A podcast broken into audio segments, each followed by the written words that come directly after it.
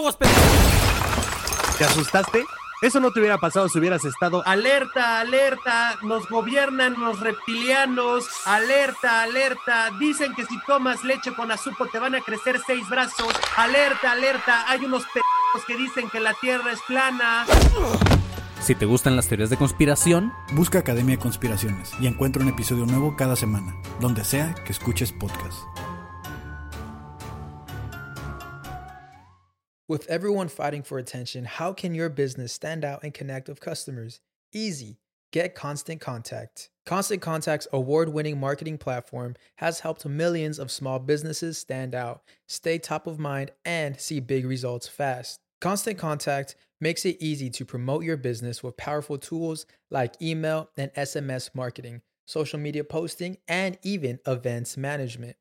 With Constant Contact, you'll reach new audiences, grow your customer list, and communicate more effectively to sell more, raise more, and fast track growth. Don't know much about marketing? No sweat. Constant Contact's writing assistant tools and automation features help you say the right thing at the right time every time. Plus, you can send with confidence, knowing your emails are actually reaching your customers thanks to Constant Contact's best in class 97% deliverability rate. I'm a small business owner and I believe that this is a great tool for other small business owners. In small businesses, you need to create a team. And if you're starting by yourself, Constant Contact can be the team that you need. Tackle any challenge with Constant Contact's expert live customer support. Plus, everything's backed by the 30 day money back guarantee. So get going and start growing your business today with a free trial at constantcontact.com. Just go to constantcontact.com right now. Constant Contact, helping the small stand tall. ConstantContact.com.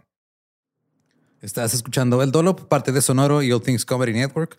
Este es un podcast bilingüe de historia americana en el que cada semana yo, Eduardo Espinosa, le contaré un suceso histórico estadounidense a mi amigo. José Antonio Badía, que no tiene idea de qué tratará la historia. eh, dolores de cabeza en general. Este podcast se podría llamar Dolores de Cabeza en general. El Dolop de cabeza. El agua con radio funcionó bien hasta que se le cayó la mandíbula. ¿En qué ojo me pongo el parche? Malditos salvajes incultos. Pagaba 25 centavos a los niños de la localidad por cada perro o gato que le llevaran. No, espérate, ¿qué? El parque se hizo consciente, el parque probó la sangre, güey. Yo necesitaba- ¿De qué se va tan? Lo bueno es que nada más te trabas cuando lees, ¿verdad? Sí, sí, sí. —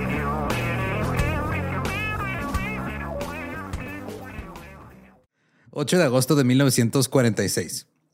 Theodore nació en Memphis, Tennessee. Sus padres eran trabajadores inmigrantes.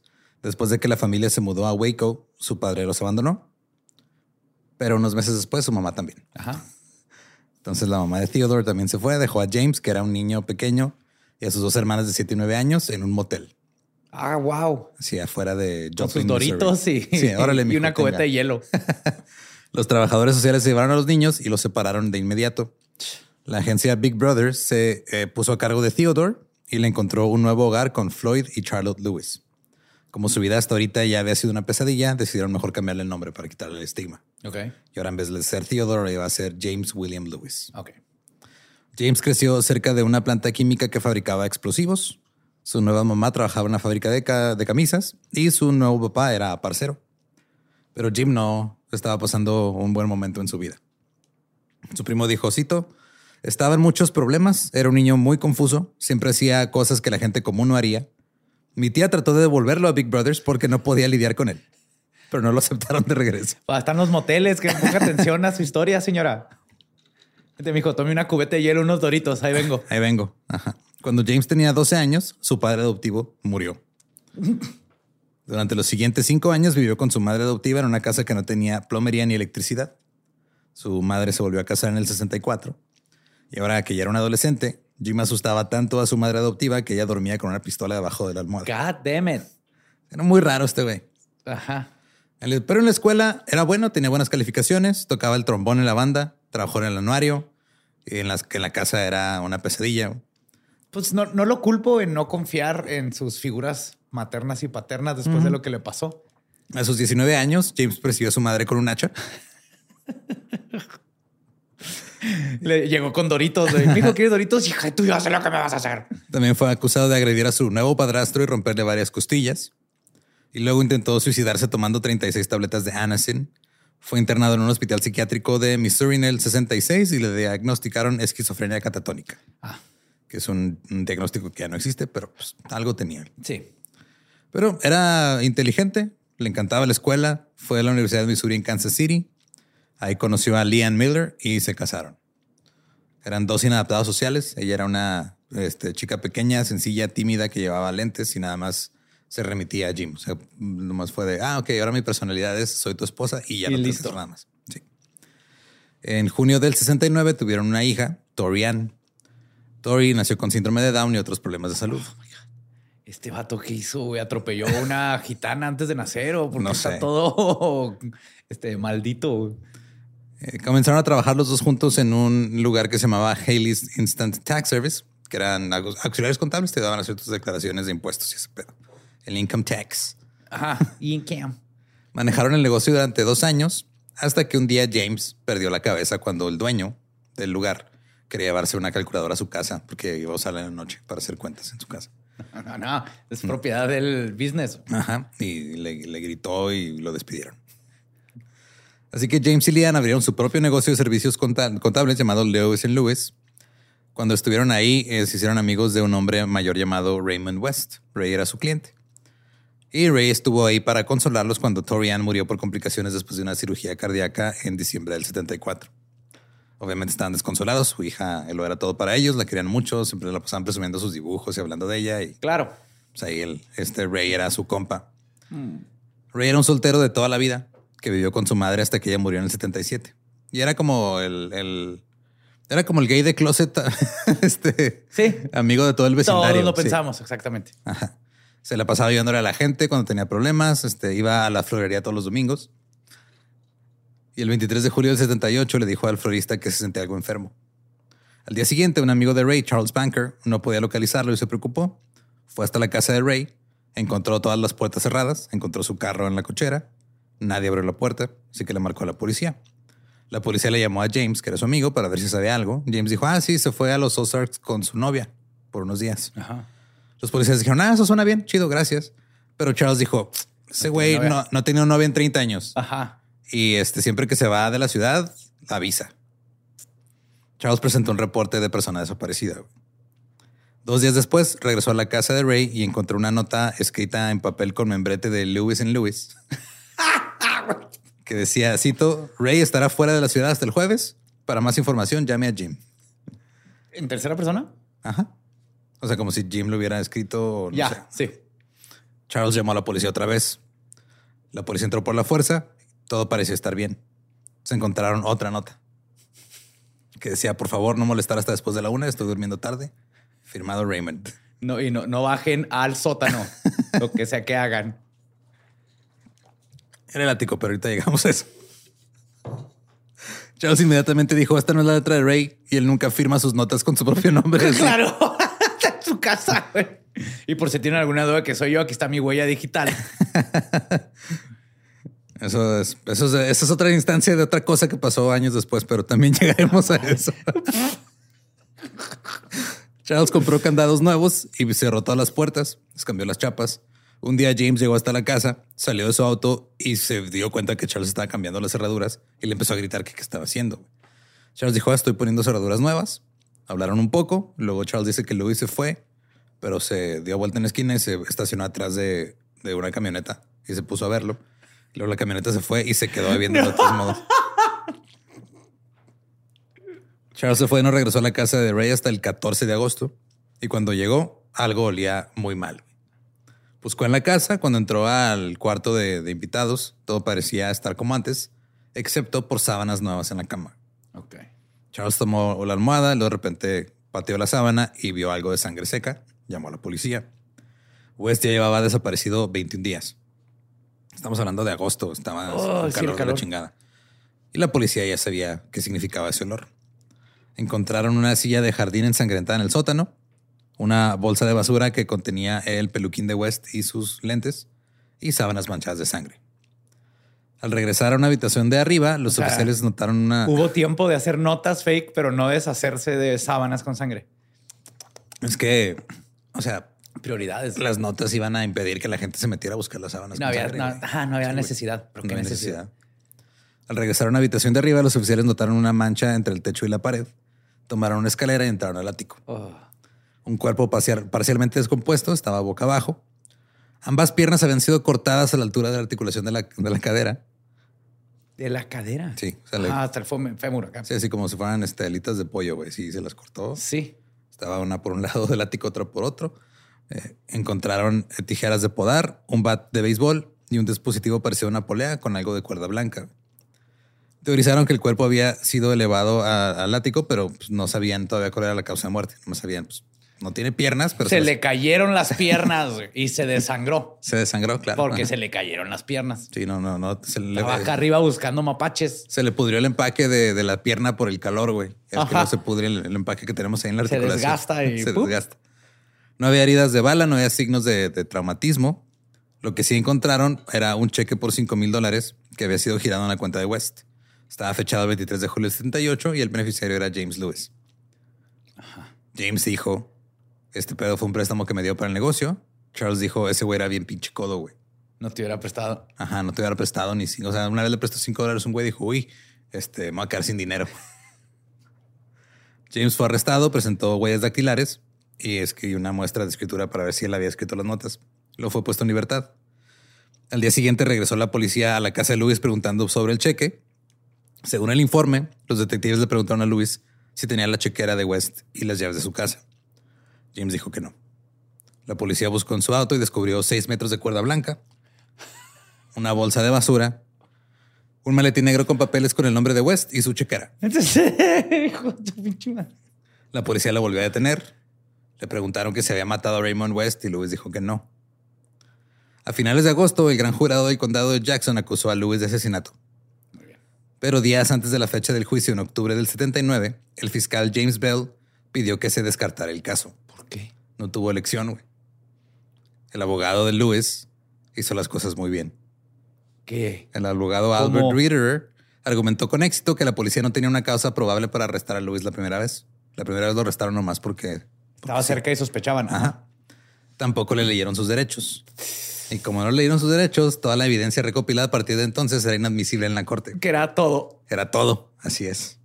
El fiscal Bell se quedó con una bolsa de pruebas circunstanciales y un forense local que no podía testificar sobre la causa de muerte. Ajá. Fuck. Cito, una cosa es matar a alguien y otra cosa es desmembrarlo después de muerto. Y mientras desmembrar a alguien después de muerto es repulsivo y repugnante, no es homicidio. No está en lo incorrecto, señor. Sí. Y realmente no había evidencia de juego sucio antes de la muerte de West. Entonces el abogado dijo, lo único que sabemos es que este güey desmembró el cuerpo. A lo mejor llegó y ya estaba muerto, no sabemos qué. Ajá. Y sabemos que en el calor a veces se caen solas las piernas también. Entonces ni siquiera podemos estar seguros que lo desmembró su señoría. Los Lewis volvieron a su negocio contable y luego hicieron una empresa comercial adicional eh, con un farmacéutico para importar máquinas industriales para fabricar pastillas. Lewis a cada rato presumía de sus conexiones comerciales internacionales y de sus negocios, pero sus negocios estaban fracasando en la realidad. Las autoridades de Kansas City pensaban que Lewis estaba también dirigiendo una empresa de fraude crediticio, que aparentemente en los 80 era muy fácil sacar tarjetas de crédito fraudulentas.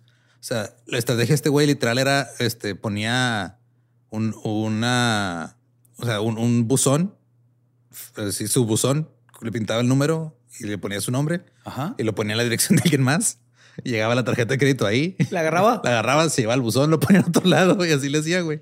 Nosotros estábamos acordando, Luis Cortés y yo, de, de niños, nos tocaba con los papás que llegaban con la tarjeta de crédito. Había un libro, güey, Así. que abrían para checar la tarjeta. Y lo antes, literal, los bancos casi, casi les decías, pues gano tanto. Y de ahí te dan el crédito. Y luego hablabas, ¿saben qué? Necesito más crédito. O "¿Les puedo pagar en dos meses.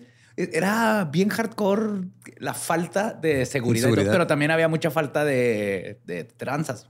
Sí, Bueno, y luego este gente lo echó a perder para todos. sí. No echó a perder nada más eso, echó a perder muchas cosas. Las autoridades, este, bueno, también fue acusado de estafar a clientes en un negocio de venta de terrenos en el condado de Jackson. Eh, y luego fueron a su casa el 4 de diciembre del 81 y encontraron pruebas suficientes para emitir una orden de arresto en su contra por el pedo del fraude de los terrenos. Ok. Yes.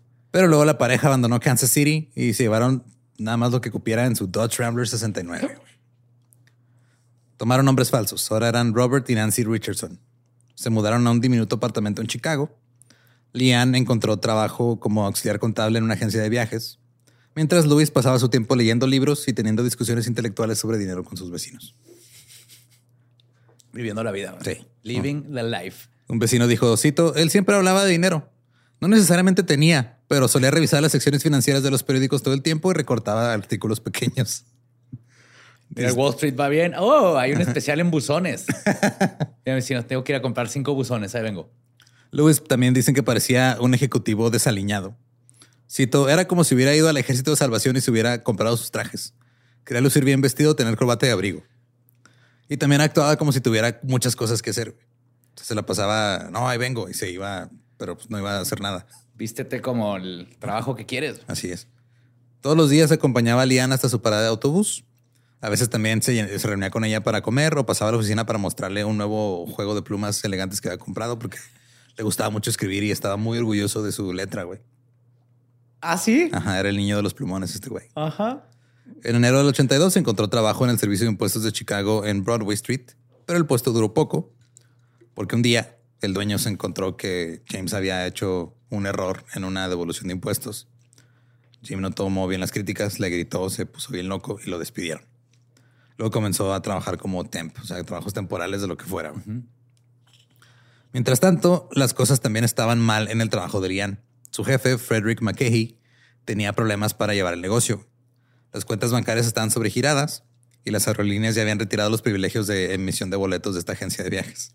O sea, ya no podían vender a lo que se dedicaban a vender. Sí, básicamente ya no servía para nada. ¿Te acuerdas de las agencias de viaje? Sí, todavía hay, güey. What? Sí, son pocas, pero todavía hay. Increíble. Sí, hace, hace poco que fue a San Luis, en el edificio donde estaba el hotel, había una agencia de viajes también. No entiendo. ¿Te, te- rentan tu Airbnb o cómo? Ah, sí tienen todavía como que paquetes y cosas así de, eh, no quieres pensar en, en nada, Oh, toma, buen punto. Ajá. dame tanto dinero y yo te llevo a que te tomes fotos aquí. Sí, Gabe es mi agencia de viajes. Sí, bueno. Porque la vez que me hice yo todo solo, eh, hice mierda todo, compré mal los boletos de todo, Airbnb mal, todo. Ya. Ya entiendo por qué hay gente que sí, pero mejor que lo haga alguien más. Sí. Yo lo hago cuando hace vacaciones. Eh, Esta Lian renunció a su trabajo en primavera de 1982 porque se dio cuenta que todo estaba valiendo madre. Pero antes de irse, se robó un- una pila de sobres en blanco. Les puso el sello de la empresa y les puso la fecha del 15 de abril del 82. Ajá. El viernes siguiente, Lakeside Travel, así se llamaba la agencia, quebró. Emitieron 18 cheques de pago finales, incluido el de Lian por 511 dólares. Pero todos los cheques rebotaron porque no había fondos. Claro. Los Lewis habían cobrado el cheque de Lian en una casa de cambio cercana. Entonces, Así como funciona es de que tú nomás endosas el cheque, ellos te dan el dinero, luego ellos van y lo cambian al banco. Sí, sí, justo lo que hacían las tarjetas de crédito Sí. antes le hacían una copia Y te daban el producto y ellos iban al banco y ahí si había algún pedo ya días después. Entonces, la casa de cambio los demandó para recuperar los fondos. Pero ellos dijeron, hey, nosotros no te damos el dinero, güey. O sea, este güey fue el que no tenía fondos en su cuenta. Ajá. O sea, ella era empleada, a ella le pagaron, el pedo es de este güey. Y los de la casa de cambio dijeron, pues sí. sí, cierto. Pero bueno, James ya tenía un plan de ataque. güey. En su tiempo libre, además de recortar trozos de periódicos de economía, también había estudiado leyes. Muy- Junto a los demás empleados descontentos de la agencia de viajes a presentar quejas ante la Junta de Reclamos Salariales del Departamento de Trabajo de Illinois. Jim y Leanne llegaron hacia la audiencia de reclamo salarial, rodeados de varios compañeros de trabajo que los apoyaban y buscaban ayuda. Jim fue el principal defensor del grupo y le preguntó al que estaba a cargo de este desmadre, oye, ¿por qué no revisamos las cuentas personales de Fred McKay? Y el oficial de reclamos le dijo, eso no es parte de mi trabajo, yo nomás puedo checar las de negocios. Ajá. No había nada que pudiera hacer porque en las cuentas de negocios no había nada para... pues, para Sí, quitar. conectarlo con este Sí, vato y sí. Jim y Leanne confrontaron a McKay ahí y se pelearon a gritos. Y luego McKay amenazó a Leanne. Oh, oh.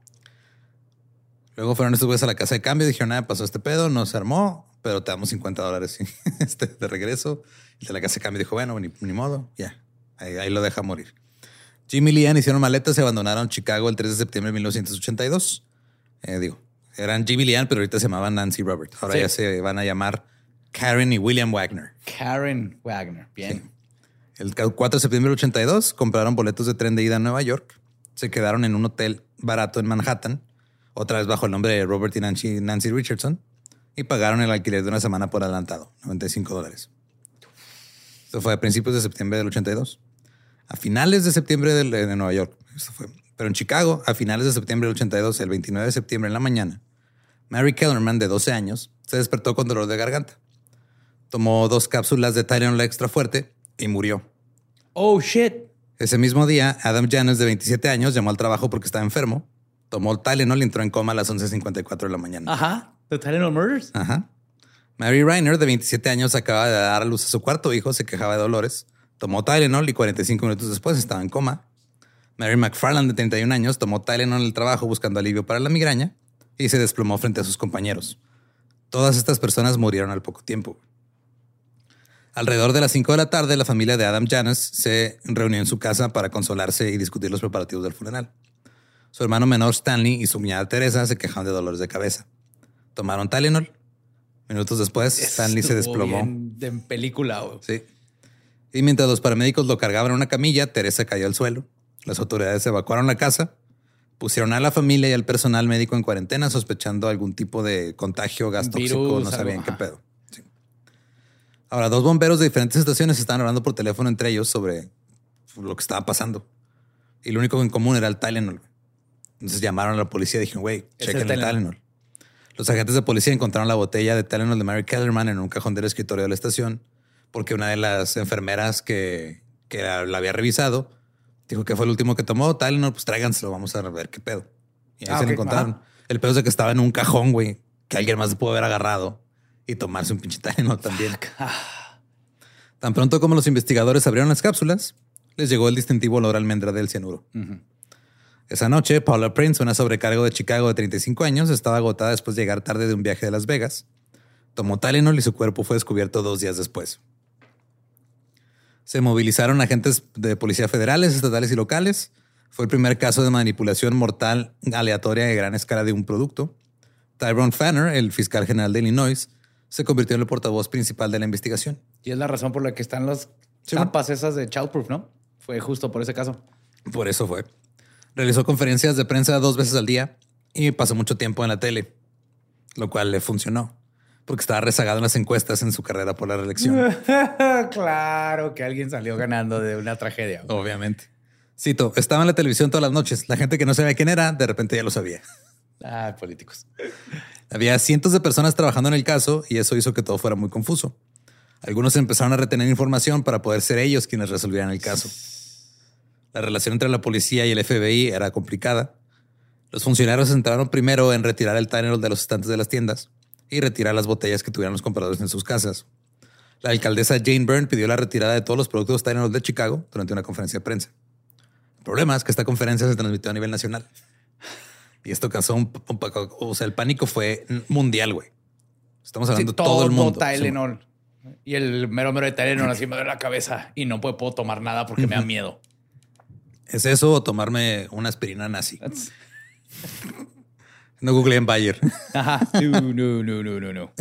Según se informa, los fabricantes de Tylenol, Johnson Johnson, eh, no querían un retiro total del mercado. Que no, eso iba a estar muy mal. Pero luego cambiaron de opinión y ofrecieron una recompensa de 100 mil dólares por información sobre los asesinatos. Luego la empresa habilitó laboratorios y comenzó el proceso de probar las cápsulas para detectar si están contaminadas. Los investigadores tenían varias teorías. Entre ellas, una posible manipulación de los precios de las acciones de Johnson Johnson por parte de un sindicato criminal de cuello blanco. Oh, wow. Ajá. Otra era el grupo terrorista puertorriqueño FALN. Puerto Rico se metió. Ajá. Se metió ahí a, a echarle cianuro a, las- a la- a los Tylenols. Investigaron a todos los empleados des- descontentos en cada lugar donde se fabricaba, almacenaba o vendía el Tylenol contaminado. Si habían arrestado a alguien porque ah, se había robado algo en alguna tienda donde se vendía Tylenol días antes, lo in- interrogaron de nuevo. Eh, inspeccionaron todos los vehículos que tuvieron alguna multa en las zonas cercanas a las tiendas durante la semana del 29 de septiembre en busca de pistas. Digo, pues sí, ¿qué, qué más hacen? No tienen ni idea. Al final de la primera semana, la investigación parecía no ir a ninguna parte. Ninguna de las cajas, botellas o cápsulas arrolló huellas dactilares utilizables. La teoría en ese momento era que el asesino visitó cada tienda, pagó el Tylenol, Luego vació un, un puñado de cápsulas, reemplazó el paracetamol con cianuro de potasio, volvió a cerrar las cápsulas, puso unas encima de cada bote, los metió a su caja otra vez y las regresó a la tienda. Pero las botellas eran de la tienda. Simón.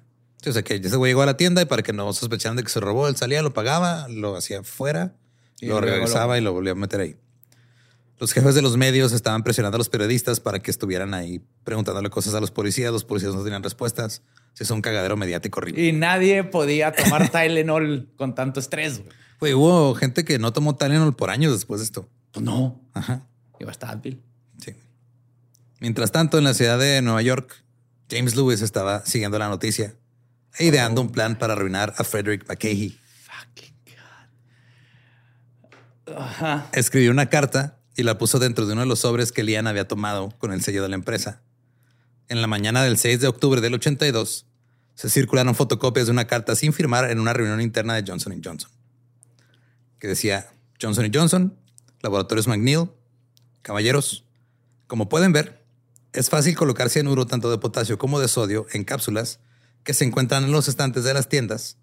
Y dado que el cianuro está dentro, es fácil hacer que los compradores se traguen la píldora amarga. Otra belleza es que el cianuro actúa rápidamente. Se necesita muy poco y no hay tiempo para tomar contramedidas. Si no les importa la publicidad de estas pequeñas cápsulas, no hagan nada. Hasta ahora he gastado menos de 50 dólares y me lleva menos de 10 minutos por botella. Si desean detener la matanza, transfieran un millón de dólares a la cuenta bancaria 8449597 en el Continental Illinois Bank de Chicago. No intente involucrar al FBI ni a las autoridades locales de Chicago con esta carta. Un par de llamadas telefónicas mías les harán todo lo que puedan hacer. No te mames que ahí viene esa carta. Sí, que conozco el caso. la carta es la hizo los- este güey. La cuenta de banco era la cuenta de Fred McCahey, su enemigo. O sea, Este era el plan de James, güey. Él pensó que el FBI eventualmente descubriría que McCahey no había hecho nada que tuviera que ver con el talent. ajá. Pero durante la investigación se iban a dar cuenta que era un horrible criminal de cuello blanco que se había chingado a sus empleados. O sea, no era tan mal el plan. en sí era como un mini Batman. Algo así. En cuestión de horas, el FBI tomó huellas dactilares del documento original. Las autoridades interrogaron a McCahey porque era su cuenta de banco. Y él dijo, oye, no sé nada de esto. Aquí tengo que dársela al, al loco este que le cortó las piernas a alguien, pero esta forma de chingar a un jefe que no le pagó a nadie. Híjole, güey. Cuando le preguntaron si tenía algún problema con alguien que tuviera rencillas con él, este, empleados, ex empleados rencorosos, dijo, ah, claro, Robert y Nancy Richardson. Una rápida comprobación de los registros laborales llevó a la policía al Servicio de Impuestos de Chicago, donde encontraron la antigua solicitud de empleo de Robert Richardson. ¿Vieron la letra? Muy bonita. Ajá. Vieron la letra de la carta, también muy bonita. Dijeron, "Es este güey. Eh, a veces este el orgullo por tu craft puede ser lo que te tumba, ¿va? Hablando de orgullo, un poco más de la investigación en el pasado de Richardson reveló que también había publicado una columna independiente en el Chicago Tribune en julio, junto con una fotografía suya. Ahora, Soy Richardson. Esta es mi foto y esta es mi letra. Miren qué bonita. También sé cómo se le caen las piernas a la gente. era una columna que se llamaba Punto de Vista y esta estaba titulada Una porción de la vida de Chicago. Era una descripción en verso de 10 minutos dedicados a observar a la gente en las calles de State y Madison. Insoportable tipo, ¿ah? Insoportable tipo. Cito, un evangelista bien vestido, haciendo sonar promesas de salvación. Un hombre con una sola pierna caminando orgulloso y solo. Un puesto de información en medio de la acera ignorado. Un coche de policía azul y blanco vacío con las ventanas abiertas. Cuatro pares de zapatos blancos. Un zapato izquierdo desatado. Wow. Sí, Es un Shakespeare este vato. así es. Tres pizzas tip dish que me comí ayer. Se dieron cuenta de todo esto en un día, güey. Al día siguiente, las autoridades hicieron pública la carta. Una semana después, el FBI emitió una orden de arresto y publicó la foto de Robert Richardson. La policía de Kansas City la vio y dijo, ese güey no es Robert Richardson. Ese güey es James Lewis. Una vez lo arrestamos porque supuestamente eh, no mató a un güey, pero le cortó las piernas en su ático. Ajá. Dice, no se fue. Y lo arrestamos por estafar gente. güey. Pero al mismo tiempo la policía tenía otro sospechoso bajo escrutinio. Un trabajador de 48 años llamado Roger Arnold. A, Ron- a este Roger Arnold le gustaba andar en los bares en Lincoln Park y estar ahí de fanfarrón y hablando demasiado. güey. Una noche empezó a hablar sobre los asesinatos del Tylenol y alguien le dijo a la policía, este güey está hablando mucho de este pedo. Lo arrestaron, lo interrogaron y se dieron cuenta que Arnold trabajaba en un almacén con el padre de una de las víctimas y que su ex esposa había sido internada en una sala psiquiátrica de un hospital frente a la tienda donde se compraba el Tylenol contaminado y que aparte él era un químico amateur. Oh my God. Ajá. Una búsqueda en su casa reveló varias armas que, para las cuales no tenía licencia, una bolsa de polvo químico, vasos de precipitado y embudos. El polvo no era cianuro, era carbonato de potasio. Arnold dijo a los periodistas, cito, no diré para qué se utilizaron los productos químicos, pero no es nada ilegal. Muy bien, amigo. Así es como contestas legalmente. güey. Fue acusado de violaciones a las leyes de portación de armas y fue puesto en libertad bajo fianza. Pero todo esto lo dejó muy molesto.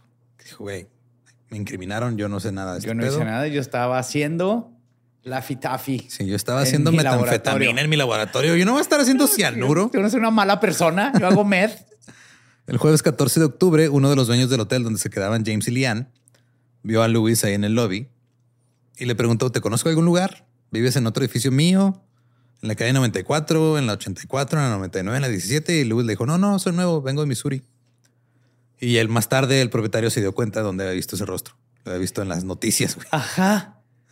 Pero esa misma noche, eh, Lian, eh, bueno, ese mismo día, perdón, Lian llamó a su trabajo, dijo, ya no voy a ir, estoy enferma, dejaron la llave de su habitación y huyeron. El 18 de octubre, alguien del trabajo temporal de Lian notificó, al- notificó al departamento de policía. Más de 100 policías y agentes del FBI de Nueva York peinaron Manhattan durante días, pero no encontraron nada. güey. Wow. Ahora, gran parte de la cobertura de Tylenol se centró ahora en James Lewis y en hacer como un estudio de su carácter.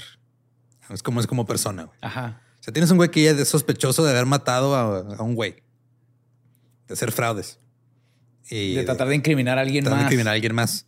Obviamente la gente de creía, ser este güey un fue bien, bien mamón, güey. Sí, sí. Por su escribir esa prosa. y por ponerse a, a leerle finanzas a sus vecinos en la mañana güey, Sí. cuando están este, podando el pasto. ¿Ya viste que el Dow Jones bajó tres puntos? Ay, cabrón. Este pendejo otra vez. Y algunos opinaban, o sea, empezaron los de la prensa a hablar con gente que conocía a James, vecinos, eh, ex empleados, ex compañeros de trabajo, todo el mundo. güey. Algunos opinaban que James era un, un genio incomprendido y algo travieso. Cito, podía hablar contigo sobre cualquier tema y convencerte de que no importa cuánto supieras, él sabía más. ok. Parecía tener un buen corazón, se divertirá leyendo sobre sí mismo y estará cinco pasos por delante de todos. Es así de inteligente. Hubo otros que dijeron, ah, este güey está raro. El hombre que le dio a Louis su primer trabajo en Kansas dijo, cito, tiene la personalidad más extraña que he conocido en mi vida. Y he conocido a miles de personas. Una ex empleada de Louis y Louis dijo que él- él la miraba fijamente y no decía nada. Y que no le habló por tres meses después de un pequeño desacuerdo. O sea, siguió trabajando para él, pero no le dirigió la palabra en tres meses, güey. La calculadora. güey. Supongo. O se llevó este un post-it. Los, y los rosas, que son mis favoritos.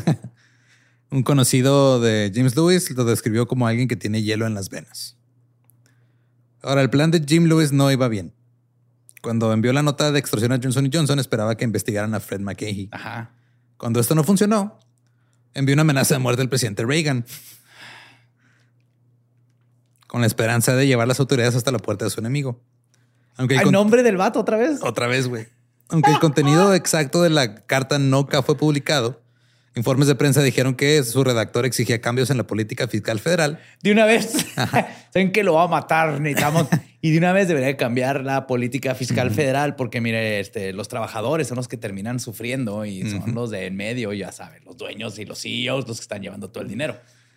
Sí, le dijo, si no cambia la política fiscal federal, van a continuar los asesinatos del Tylenol. Y la Casa Blanca será bombardeada con modelos de aviones a control remoto que interferirán con las transmisiones de radio del servicio secreto. Este güey inventó los drone strikes. Sí, sí, güey, no mames.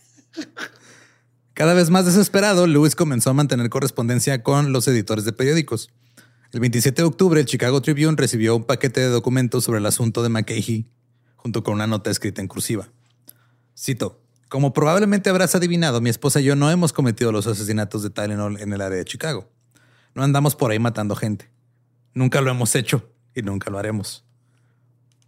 Digo, legalmente no lo podemos decir que no. Ajá. Contrariamente a los informes, no estamos armados, a menos que uno se refiera al sentido anatómico parapléjico. Nunca portaremos armas, no importa cuán extraños sean los informes de la policía y del FBI. Las armas son para dos tipos de mentalidades bastante similares, criminales y policías. Oh. Nosotros no somos ninguno de esos. Firmado Robert Richardson. Mira, es que esos fatos que está diciendo cosas que luego dices, es que es que tiene lo que está diciendo, tiene sentido. Espérate, que va a bombardear qué? Ah, ¿Cómo? Con aviones de control remoto, que no, espérate, nota eso. Sí. La semana antes del Día de Acción de Gracias, Lewis envió al Kansas City Star una carta de siete páginas titulada Un dilema moral, contando toda su vida. Diciendo crecí como un campesino en el sur de Missouri, la vida era simple, los valores del bien y el mal eran blanco y negro, eran claros, la ley debía ser obedecida, el sheriff debía ser obedecido respetado, y así escribiendo su vida hacia madre. Más adelante en la carta, así de la nada, venía una parte que decía, cito, reabrir el caso Raymond West suena como una idea espléndida. ¿Por qué la policía tardó tanto en entrar en razón? Y ya que están por ahí, digo, olvidarnos del vato que encontraron sin piernas, vez también sería algo que debería de suceder, ¿verdad? Ya que estamos en el tema. La policía de Kansas envió representantes a Chicago con cajas de pruebas de Raymond West para que el FBI las examinara de nuevo. Un memorándum del FBI de noviembre al Departamento de Policía de Kansas informó de un hallazgo interesante una huella dactilar identificada como una impresión del pulgar derecho de James Lewis. Durante la semana de Acción de Gracias, Lewis envió otra carta atacando a sus acusadores, diciendo que no, yo no, yo nomás estoy extorsionando a alguien, yo no maté a nadie. Estoy usando una tragedia ajena para chingar a alguien más. Y ya, como lo haría cualquier ciudadano honesto. Ya, déjenme en paz. Ya se les, no se les olvida la otra pendeja. Pongan atención a lo que está sucediendo. Lo que pasa es de que este güey le dio un cheque a mi esposa por 500 dólares y, tuvimos que rebotó y tuvimos que darle 50 dólares a una casa de cambio. Y esto no está bien. pues no, no está bien. Cito, tengo la esperanza de que al enviar la información a la prensa, aquellos poderes que han impedido una investigación accederán para que el asunto pueda ser examinado adecuadamente. He intentado actuar como informante, actuar del lado de la ley. Pero el FBI y sus asociados estatales han utilizado sus preciosos recursos para aterrorizar, humillar, ridiculizar y especular en público sobre la vida privada de mi familia y la mía. ¿Es esto lo que una persona que intenta ser un buen ciudadano debe esperar del Departamento de Justicia de los Estados Unidos? No, claro que no, claro que no. Ahora Luis firmó con su nombre real y puso la huella del pulgar derecho en los documentos, güey. Ahí está su huella dactilar Para en la que carta. vea que es él. Ajá. Oh my God. El día antes del, del Día de Acción de Gracias, en el 82, Lian recibió un giro postal de 140 dólares de su padre, lo cobró en un Western Union en Manhattan y las cámaras de seguridad captaron a la pareja.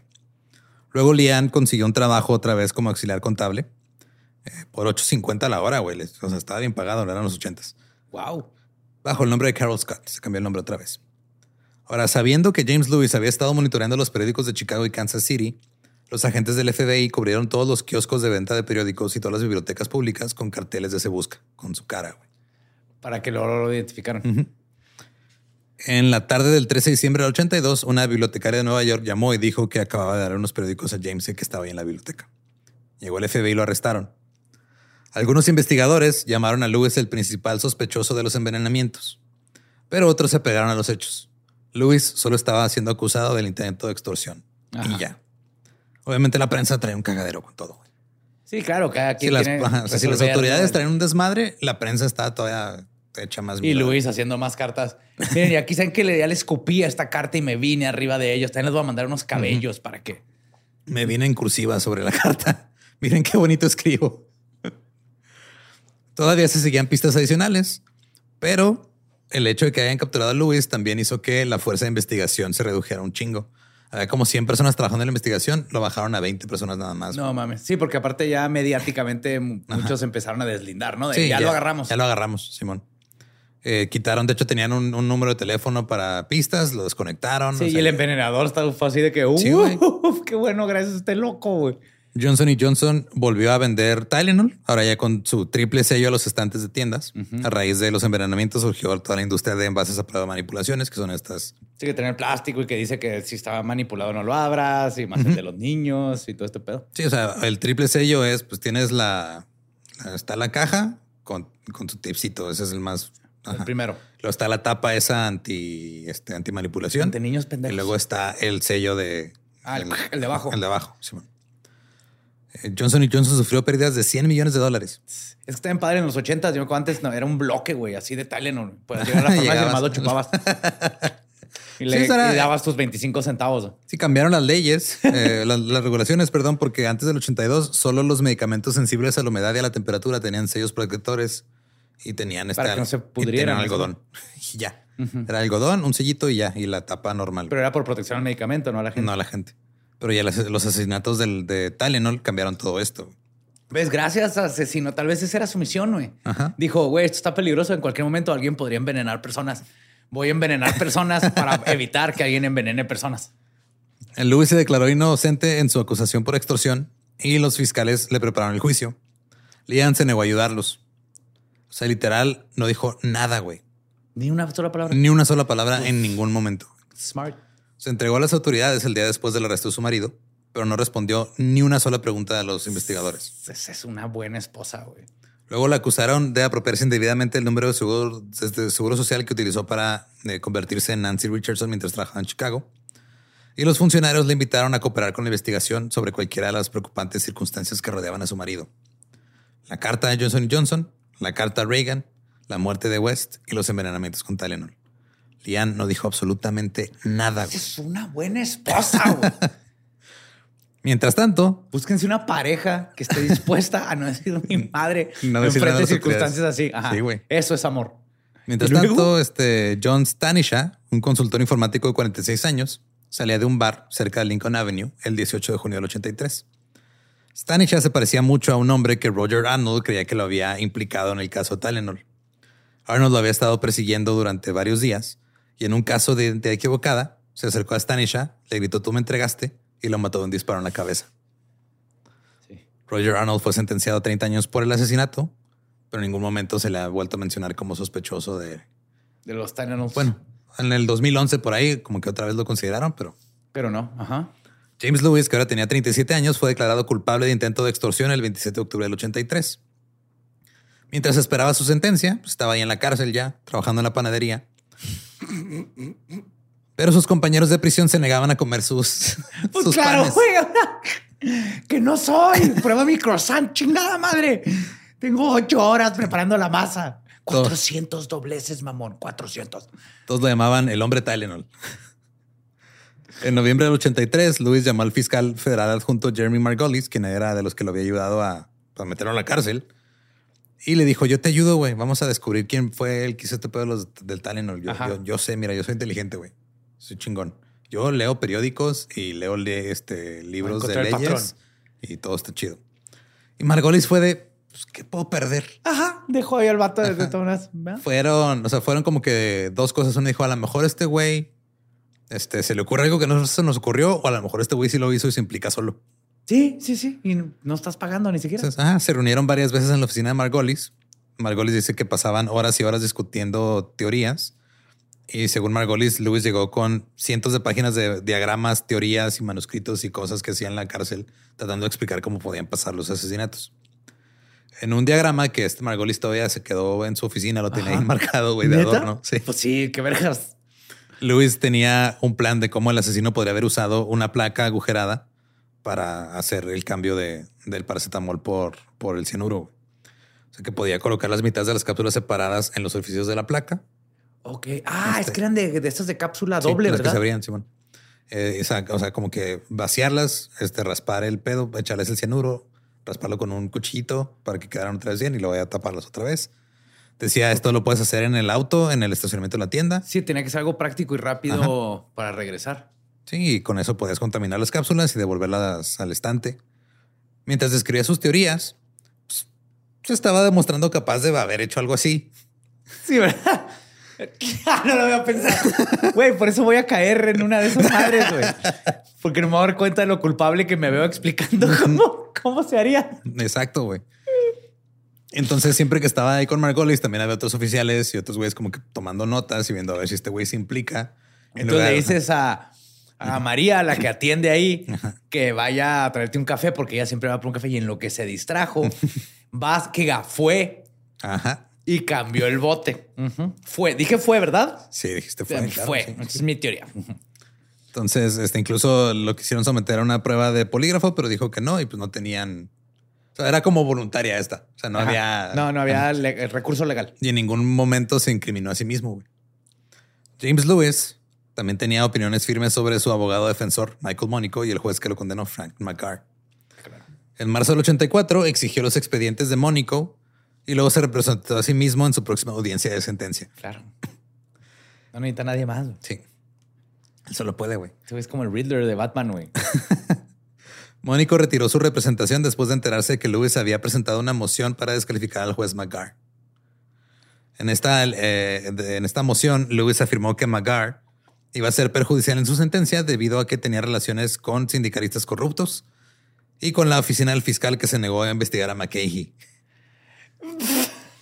Dijo, ese güey conoce al güey que no quiso investigar, al güey que se chingó McCahey tiene que ver con todo esto. todo, güey, Simón. Y están conectados. Es una, un conflicto de intereses. güey. Claro. Y aparte también esto sí está mal por parte del juez. Una vez dijo que los, este, los prisioneros que se representaban a sí mismos en, en juicios eran psicópatas. Ujú. Dijo, eso no está bien. Muy bien. Eh, eh, es que. ¡Ah! El 14 de junio del 84, Lewis argumentó ante el juez McGar por qué no debía recibir una sentencia. Dijo, cito, hoy vengo ante este tribunal condenado por un delito que no cometí. De hecho, condenado por tres delitos que no cometí. Yo no miento, no hago trampa ni robo. Me acusan y me condenan porque soy absolutamente honesto. Ah. McGar le dictó sentencia de 10 años en la penitenciaría federal ¿Por extorsión? eh, por fraude fiscal y postal. Ah, es que ese pinche siempre te agarran impuestos y el post office. Cuidado, Sí. güey.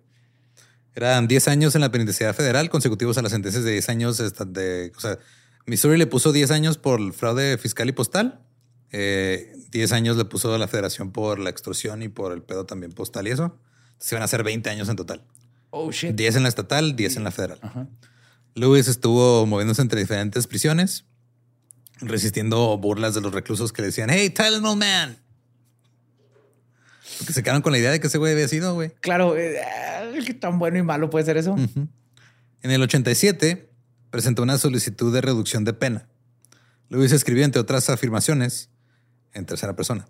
Claro. Cito, Lewis fue condenado no porque haya cometido ningún delito, sino porque el fiscal federal Daniel Wave en una audiencia pública amenazó con matar a los miembros del jurado con veneno y una pistola. What? Se dice que estaba teniendo un episodio este, Maníaco. maníaco cuando escribió este pedo. Sea el acusado o sea el mismo, nunca olvidará el miedo en los ojos del jurado. El señor Wave eh, cometió el delito de extorsión en audiencia pública, un acto que equivale a manipulación del jurado. Nadie puede culparlos a ellos cuando ellos mismos fueron víctimas de tales actos de terrorismo. Híjole, mijo, sí, no, wow, sí, ven, ven- ven conmigo, este, Sí, mira, siéntate ahí, si lo voy a cerrar tantito esta puerta con estos tres candados, este, voy a seguir leyendo tu carta, no te, oh my fucking, Sí. Obviamente esta moción fue denegada y fue archivada en el de en, en el apartado de qué chingados es esto. Ajá. Sí. Durante su encarcelamiento, Lewis intentó ser un prisionero modelo. Eh, Tuvo calificaciones ejemplares como tutor escolar, pintó murales con temas deportivos, aprendió por sí mismo latín, aprendió o mejoró sus conocimientos de francés y español. y enseñó la temporada octubre, diciembre de otoño, güey. Claro. Nu- Nunca recibió informes de mala conducta. Y el 13 de octubre del 95, Lewis salió de la penitenciaría federal de El Reno, Oklahoma, y regresó directamente con su leal esposa, Leanne, que lo seguía esperando. ¿Salió? Permaneció en libertad supervisada hasta el 2002. En el 2004 fue acusado de violación, secuestro y otros delitos por un presunto ataque con una mujer en Cambridge. Fue encarcelado durante tres años mientras esperaba el juicio. Pero los fiscales desestimaron los cargos el día en que estaba previsto que comenzara el juicio porque la víctima se negó a testificar. What? En el 2009, el FBI y la Policía Estatal de Illinois ejecutaron una orden de registro del apartamento de James Lewis en Cambridge. Pero no encontraron nada. En el 2010, Lewis y su esposa Lian dieron muestras de ADN a petición de los investigadores, pero no se presentaron cargos.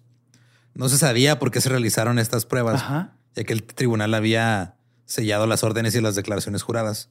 Y esto volvía imposible que el público dijera a través de la ley de libertad de información, oye, ¿por qué les pediste esto? Porque pues todavía se, se abrió la investigación y no podías revisar A una investigación en que curso, se está ni, haciendo en curso. Ajá. ni las investigaciones que estuvieran conectadas a esa investigación en curso, que habían sido en el 82 y en el 86. Eh, de hecho, esto lo que pasó fue que en- se recolectaron las muestras de ADN de Lewis y Arnold. Arnold ya había muerto. Eh, lo exhumaron para eso. Y ya, ya ahora sí ya tenían manera de sacar pruebas de ADN de Del Tylenol. Ah, del Tylenol. ¿Y luego? Ninguno de los dos No eh, tiene nada que ver. Coincidió. güey. El 19 de mayo del 2011, el FBI solicitó muestras de ADN de Ted Kaczynski. Ah, sí, sí, sí, supe que trataron de ver. ¿Y si fue el TED? Ajá. Y pues no, güey. No, no, no, no. Dijo, yo nunca he tenido cianuro. Y no, o sea, sí vivían mis papás en Chicago y de repente iba en el 82, pero yo no mato a la gente No, así. Yo hago bombas bien vergas y Ajá. manifestos. En el 2011, el ex empleado y denunciante Johnson Johnson, Scott Bartz, escribió un libro llamado The Tylenol Mafia, en el que analiza los errores cometidos por los investigadores. Dice que trataron el Tylenol que se retiró de los estantes como un retiro del mercado en lugar de una investigación. Fue quítalo, tíralo. Quítalo, ajá, destruyelo. Ajá. Solamente eh, o sea, enviaron casi todo a Johnson Johnson, donde fueron destruidos. Se inspeccionaron menos del 1% de las cápsulas. En lugar de ser evidencia de la policía. Ajá. Se la regresaron a Johnson Johnson. Eso no sabía. O sea, no checaron las huellas digitales en cada cápsula, nada, de todo. Y luego eh, cualquier posible evidencia de ADN fue contaminada en el 82 porque pues, no se pusieron guantes para las muestras. Con píldoras de cianuro. güey. Así es.